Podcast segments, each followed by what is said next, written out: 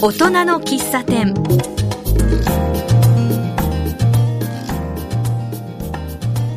いらっしゃいませ。ようこそ大人の喫茶店へ。このお店にはこの街を元気にする活動やお仕事をされている方がたくさんお越しになります。私はマスターの泉田守です。さて今日のお客様は田無でレコーディングスタジオスタジオトライブを運営している株式会社サウンドブライトの代表取締役でいらっしゃいます田島邦夫さんです。田島さんよろしくお願いいたします。あこんにちは。よろしくお願いします。えっ、ー、とあの初めにですね実は田島さんあの別のお顔もお持ちでいらっしゃいましてそれはあの田島ルーフィング株式会社代表取締役社長というお立場です。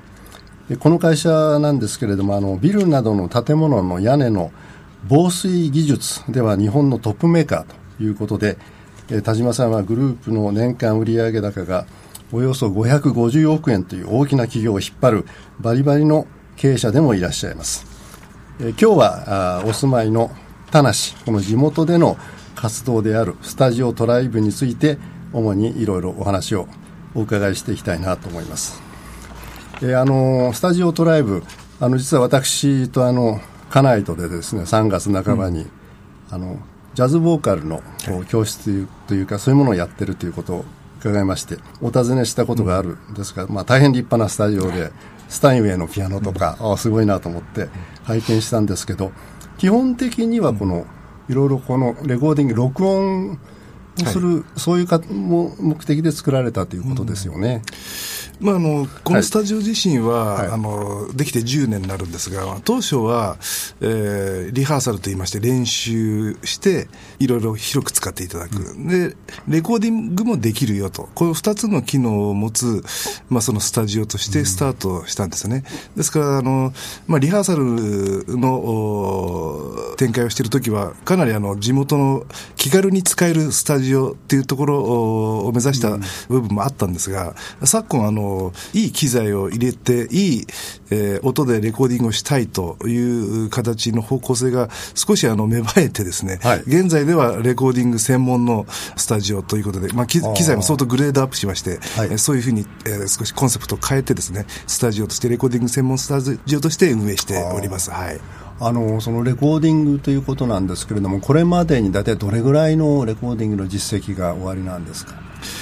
自主制作レーベルの春レ構図というものを持ってますが、はいはい、まあ、そこでの制作が約まあ25枚ぐらいですかね。それからまあお客様がレコーディングして、あの CD を作るわけですが、それはちょっとあの正確には分かりませんけど、50作品ぐらいになるんじゃないかなと思います。はい、月にまあ1、2枚のペースでレコーディングをしているというところでしょうかね。はい、それからあのもう一つ、まあ、先ほど私あのあのお伺いしたという話したんですけど、あの、はい、多田京子さんというジャズボーカリストの方が何かそういう教室を開かれて、はい、ジャムセッションのようようなものも時々行われていると、そういう場でも使われているということなんですか？あのこのスタジオは、あの当初は多田京子さんと私と、まあ、共同で発足いたしまして、まあ、その時に、まあ、多田京子さんはプロのあのジャズボーカリストで、あのはい、えー、ボーカルの講師でもあるんで、まあ、そのスタジオで、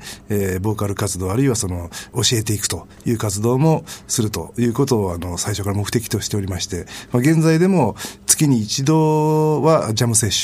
ョンしております。はい、で、はい、多田京子さん自体もそこであの、ボーカルレッスンというのを数多くですね、レッスン活動もしてるんですよ。それからあの、お話伺いましたらば、あの、田島さんも今もあのドラマーとしてですね、時々演奏されてるというお話が伺ったんですけれども。はい。はい。えー、そうですね。まあそもそも大学時代からドラム、まあ高校時代からってことになりますが、うん、ドラムずっと続けてきてて、えー、まあ仕事始めてから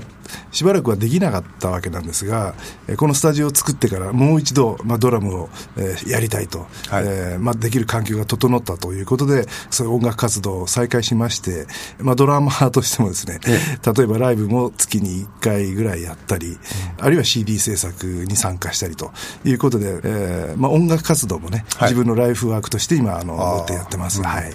その高校時代からさらに大学に入って本格的にジャズやり始められたということですけど、はいね、あの田島さんの整形はい、吉祥寺の成蹊大学でいらっしゃる、はい、そうするとあの成蹊大学の中での時のいろいろジャズのお仲間の方たちとい。ろいろと今も、あのやってらっしゃるってことなんですか、うん、そうですね。成蹊の MJG というジャズクラブだったんですが、うんまあ、先ほどの多田京子さんもそのクラブでした。あ成蹊時代の仲間でいらっしゃる。ね、はい、そうです。で私の家内もですねその成蹊のジャズクラブでピアノを弾いてありましたり、それから今でもその時代の仲間がたくさんのプロで、あの、うん、音楽のプロでですね、活動しておりまして、えー、まあそういう人と一緒にやることもありますし、あるいはその、かつての OB が集まって、ライブハウスでですね、発表会やったり、えー、セッション会をやったりということで、うん、まあ当時からのつながりっていうのは今でもやっぱり続いておる頻度が高いですね。ねはい。はい。あの、今お話でその、田島さんがジャズの世界にまあ、誘われたというかそのきっかけとなったのは、その成形時代だっていうお話なんですけれども、はい、成形というとあのまあ、吉祥寺という町が切っても切れない縁があるというか、非常にね、うん、吉祥寺って成形の町なんて言われたりしますけど、あの、吉祥寺もいろいろジャズっていうことでは、うん、あの、ライブハウスあり、うん、あるいはあの、非常に老舗のかつてはジャズ喫茶ありでですね、はい、じゃあ、学生時代だいぶそういうところへ行かれたりしたんですか、あまさにね、ええ、やっぱり血のりがあったというか、吉祥寺という町には数多くのジャズ喫茶があり、うん、ライブハウスもございましたんで、まあ、高校時代からそのジャズ喫茶へはですね、もう頻繁に通ってですね、はい、学校の帰りはまあそこで音楽漬けになったと。で、まあ大学になってからは、やはりライブ活動なんかでも、あの、そこでやる人も多かったですし、やはり大学と吉祥寺っていう街のですね、その相性といいますか、音楽には非常にいい環境だったなと思います。ね、はい。はい、ただ大学出た後は、あの、一度あの、民間企業にお,、お勤めになってらっしゃって、サラリーマン生活を送ってらっしゃったんですよね。うん。はい。そうですね、まあ、大学卒業して、はい、やはりあのプロのミュージシャンになりたかったという時期もあったんですけれども、やはりここは一つサラリーマンになろうというふうにあの決めまして、まあ、一般の会社に就職をしましてね、はい、まあ、22年間、一般の会社で仕事をしておりました。はい田島ルーフィングというのは田島さんのその時はお父様がやってらっしゃった会社なんですか？それともあのはいそうですね。あそちらにあの、まあ、戻るというかそちらに入られることになったと。そうですね。あの、まあ、田島ルーフィングは父その前の祖父が創業した父親がやっておりまして、はいはい、で兄がおるんですけどもで兄がまあ父親の後を継いで仕事をしておったわけなんですが、はい、ちょっと会社の規模が大きくなってきまして、うん、弟である私にもですねちょっと手伝ってくれということで、えー、15年前ですね、はい、えー、まあ、そういう話が非常に強くきまして、えー、これはまあ、そろそろ潮時かなとい。うことで、はい、えー会社を、前の会社を辞めまして、えー、今の立場ルーフィングに、あの、まあ、転職って言いますかですね、はい、戻ってきたと。こういういきさつですね。なるほど。はい。ということは、それからしばらくして、スタジオトライブ立ち上げられたということになるんですか？そうですね。15年前に、えー、会社に戻ってきて、それから5年後、つまり今から10年前にですね、スタジオを立ち上げたと。まあ、そういう、あの、つながりですね、順番でやってました、ね、あの、スタジオをお作りになったっていうことは、学生時代のやってらっしゃったジャズを、もう一度何かいろいろあの自分なりに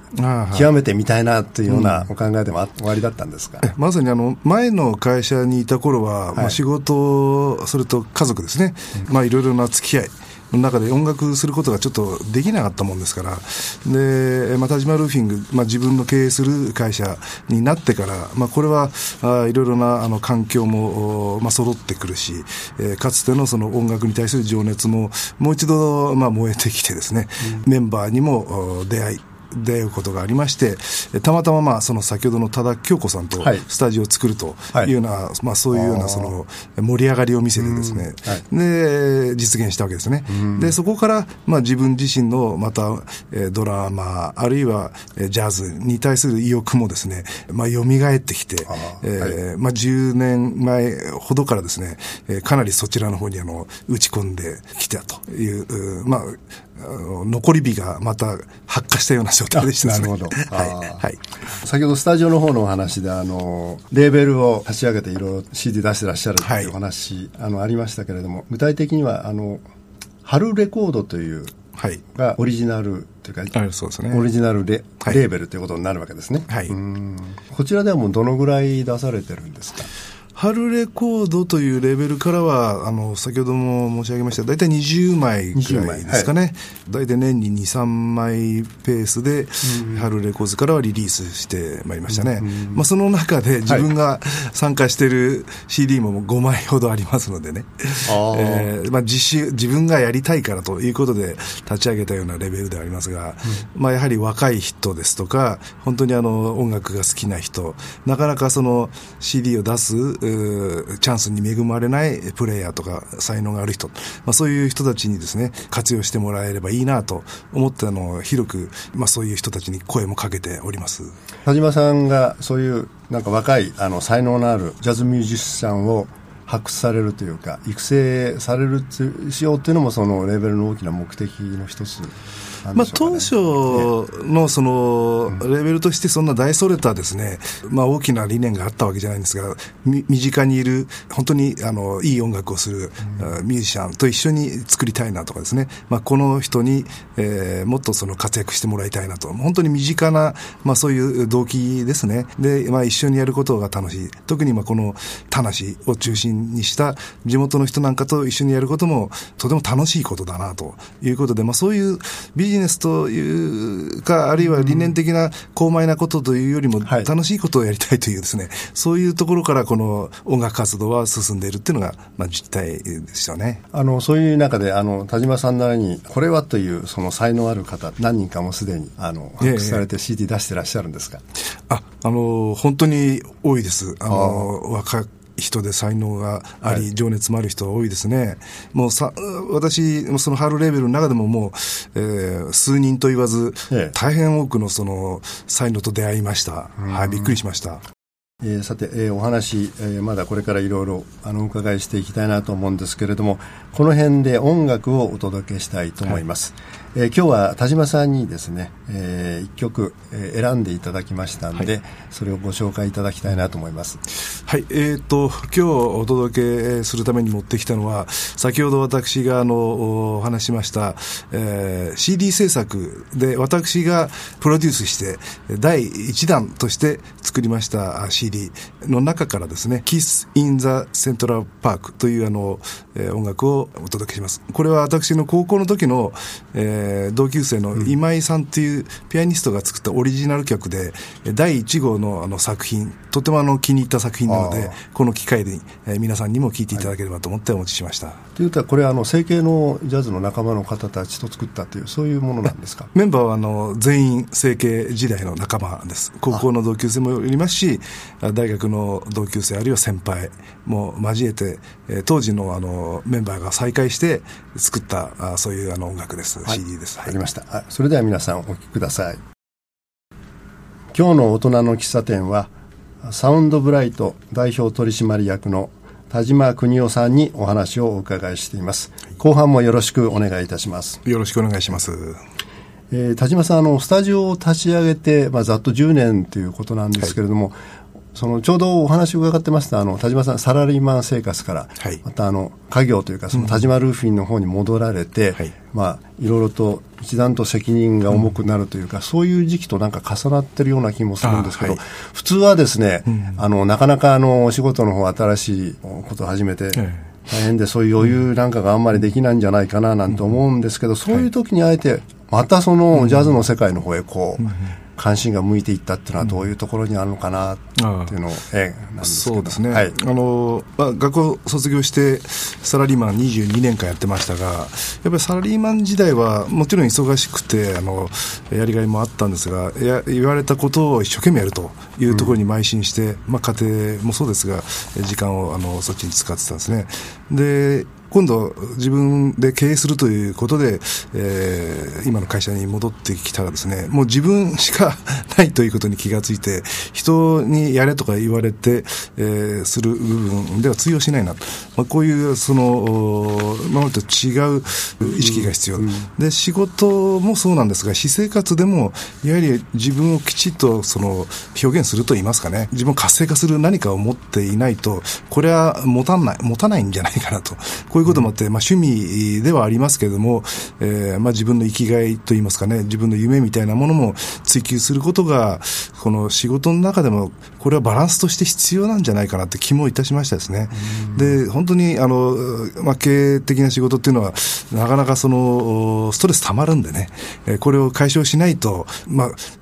前に進められないな。で、音楽をやることによって、やはり使ってる脳が違うんでしょうかね。大変そのストレス解消というか、活性化することができるってことに、まあ、気がついてですね、えー、まあ、これ一生懸命両方やっていくことがバランスとしてはいいのかなとこういうふうに思ったわけですね。まあ、今、あの、お話ありましたように、あの、企業経営というか、数字といいましょうか、リズムというか、理性というか、うん、そういう世界に対してその音楽というのは、まあ、対極にある感性みたいなもんですよね。そねそれが非常に両方やることで何か自分の中でこう、ある種のバランスが取れるっていう、そういうことなんですかね。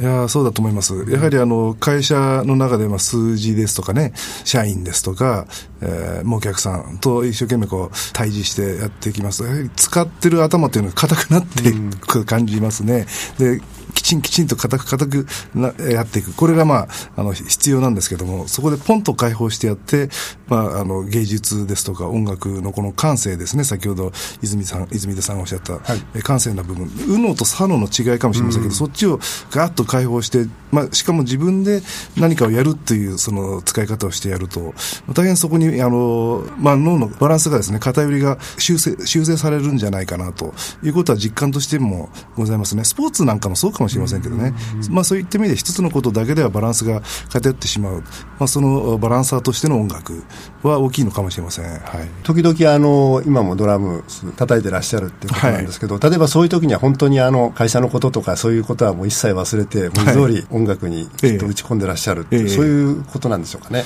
いや、これはね、あの、危ないなと思うんですけど、ドラムやってる時は全く仕事のことを忘れまして、あの、そっちにですね、どんどん、えー、自分自身が深みに 行くなというふうに思いますね。ですから、それほど音楽の、まあ、世界というのは深いわけなんで、まあ、ここから仕事に行くときはちょっと苦労するときはあります。あ、その切り替えですか？切り替えるときは、ね、そうですか。はい、はい、あります。社長がですね、あの、はい、仕事ばっかりじゃなくて、そういう、しかもかなり、あの、レベルの高いですね、音楽の趣味持ってるっていうのは、社員から見ると、うちの社長なかなかすごいななんていうことで、非常にあの評判いいんじゃないですか。どうですかね。あの、まあ、仕事しながらね、音楽やるっていうのはなかなかこう、あの、奨励してるっていうことではないんですけど、やっぱり社員も、あの、まあ、仕事だけじゃなくて何か自分で他にやりたいことをやって、えー、それによってさらにね、両方とも生き生きとしてくることができればね、これは絶対にあの、いいことだなと思います。で、まあ、私の立場でそういうことをこう率先してやることで、社員もまあ安心してね、うん、まあこういうことやってもいいんだと。だやってみたら仕事も元気になったし、まあ自分でやりたいこともできるんだということでですね、人生としては非常にその充実したものになればね、これはあの、とても私としても、まあリーダーとしてもそういう方向に行けばいいなというふうには感じますね。はい。春レコードというあの自主レーベルで、あの、もうかなり大変いろいろなあの、はい、新しいアーティスト、あの、はい、ジャズの方を発掘されたということなんですけれども、うん。はい、今後もそのあたりのその活動っていうのはどういうふうにやっていこうというふうに考えていらっしゃいますか、うん、まあ、本当に夢は膨らむんですけど、うん、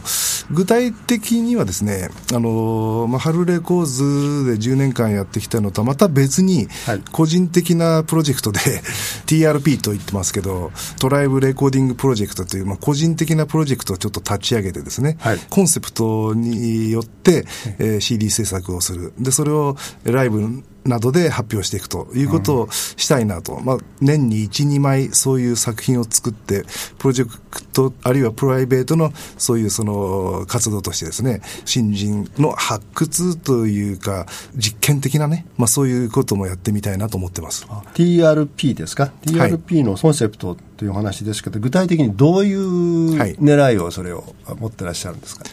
そうですね。まあ、CD も音楽の作品ですが、例えばその芸術的な作り方をする。あるいはそのポップスのようなお客さんに喜んでもらう使い方をする、作り方をする。あるいはその実験的なですね、非常にその前衛的な、えー、その実験として作品を作る。まあ、いろんなことがあるんですけども、それをですね、コンセプトを決めて、えー、かなりそ、そこのコンセプトに集中するような形でね、あの CD を作って、漫然と作るんじゃなくて、狙い撃ちみたいな形でね、であの作ってみたいな、自分のまあそういう、まあ一つのあのチャレンジですがね、やってみみたいな、どういうふうになるか分かんないんですかね。はいそれはこれ、もうすでに始められてるんですか、これからやってらっしゃるんですか、えーと、たまたまですが、今、第1弾のコンセプト1弾目のですね、はい、あの CD を作ってるあの最中なんですよ、はい、それ、もうちょっと具体的にもし差し支えなければ、どんなようなものになるのか。これはあの一番その、やはりあの導入部分として、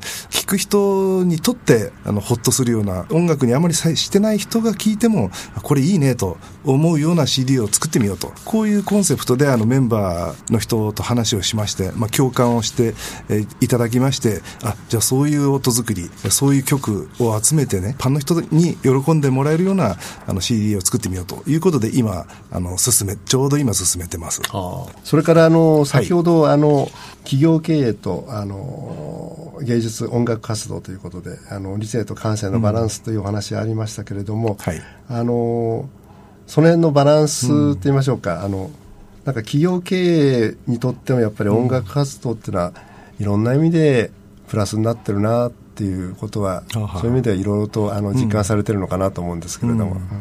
そうですね、まあ、私のあの会社は防水材料の製造販売、それからあの床材料の製造販売で、建築系なんですね。で特にあの最近床材料の製造販売、まあ、これをですね、新しい事業として追加してきたんで、そこで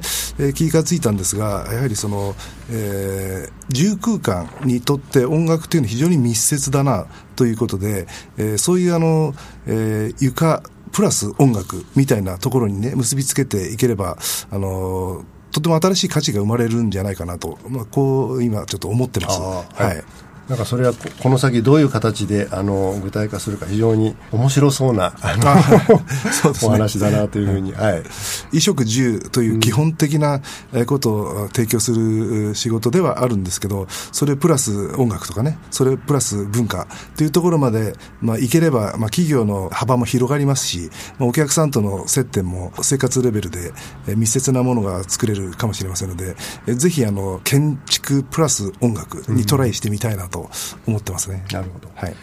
あの TRP という先ほどあのプライベートレーベルを新たに立ち上げていくというお話だったんですけど、はい、そういうことも含めまして、あの将来的なというかこのスタジオ活動にかける、あの田島さんの何か夢のようなものもしおありでしたらばぜひ聞かせていただきたいなと、はい、思うんですけど。まあ、あの、スタジオ自身は、あの、息子が実は、あの、運営経営してるんですが、やはり非常にクオリティの高いいい音でいい作品をいいミュージシャンと作ってですね世の中にそのいい作品を残しておきたいというのが一つです。それからもしあのチャンスがあればねあのヒット曲を作って、バーンとね FM 西東京で流してもらってですねあのヒットさせたいと、えー、あいいですね。はいこうそういうあのなんか面白いねポップ的なヒット曲作りたいなという気も夢としてありますね、はい。60過ぎたおじさんも参加してあのできるような。いやいやまだまだ これからこれからじゃないんでしょうかね、はい、はい。うん。えー、今日はあのいろいろとあの田島さん面白いお話伺わせていただきました。どうもありがとうございました。ありがとうございました今日の大人の喫茶店のお客様は、レコーディングスタジオ、スタジオトライブを田無で運営している株式会社サウンドブライトの代表取締役でいらっしゃいます、田島邦夫さんでした。えー、田島さんのお話ですと、50、大体人生50ぐらいになってから、仕事も一段と経営者としてお忙しくなる一方で、改めて学生時代に非常に親しんだジャズの世界の方へも傾斜されている。その両方を追求されている。しかもそれが非常に相乗効果というんでしょうか。相まって、いろんな意味で充実した生活を送られてるなっていうのを非常にあの、羨ましく感じました。またあの、特にスタジオの方の活動なんですけれども、この西東京からですね、何かレーベルを立ち上げて新しい音楽を発信していこう、クリエイトしていこう。だからここがなんか新しい音楽の発信基地になるんじゃないかという夢と言いましょうかね。そういうものも持ってらっしゃるっていうので、非常にあの、今後ともマルチな活躍されるんだろうなっていうのを大変期待しております。